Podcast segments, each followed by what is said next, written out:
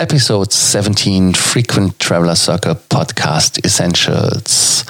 Question Friday Lufthansa Miles and More Companion Award. Welcome to the Frequent Traveler Circle podcast. Always travel better. Put your seat into an upright position and fasten your seatbelt as your pilots Lars and Johannes are going to fly you through the world of miles, points, and status. Every Friday, we answer your questions on the Question Friday, and we have from our listener Torsten, a German guy who asked us a question in regards of the Companion Award.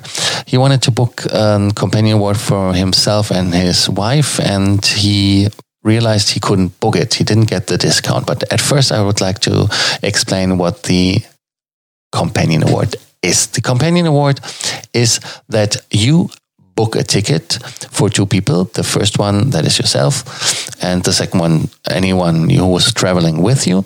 And the second person gets 50% off on the miles.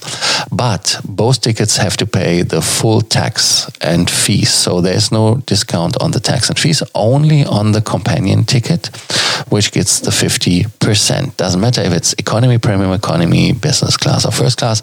And of course, important is that you have availability. So keep in mind that for a flight return US to Europe or Europe to the US, um, it's approximately 600 euros, can be 550, 600 euros. So it's a lot of money you have to pay on top but at least you got a discount on the miles. And in his case, he tried to book the ticket and he didn't get the discount. He got a little bit scared and said, Hey, what did I do wrong? And for that, you have to know that this companion award is only applicable if the airlines which are in the ticket are, of course, Lufthansa, Swiss, Austrian Airlines, Luxair, LOT, Brussels, Adria Airways, Croatia Airlines, and Eurowings.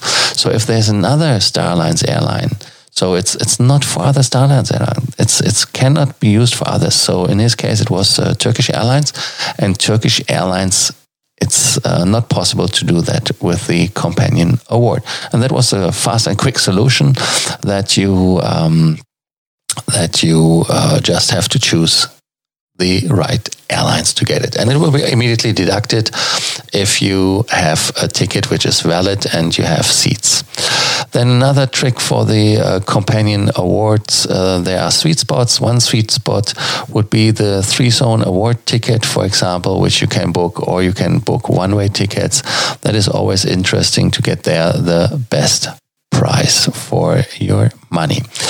Yes, um, if you have any questions in regards of miles points status, do not hesitate to send us your message or leave your question in the show notes. We're happy to help you.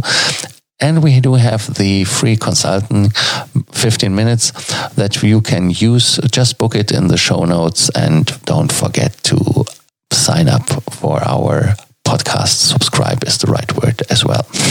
Thank you so much. Bye bye. Thank you for listening to our podcast, Frequent Traveler Circle. Always travel better and boost your miles, points, and status. Book your free consulting session now at www.ftcircle.com now.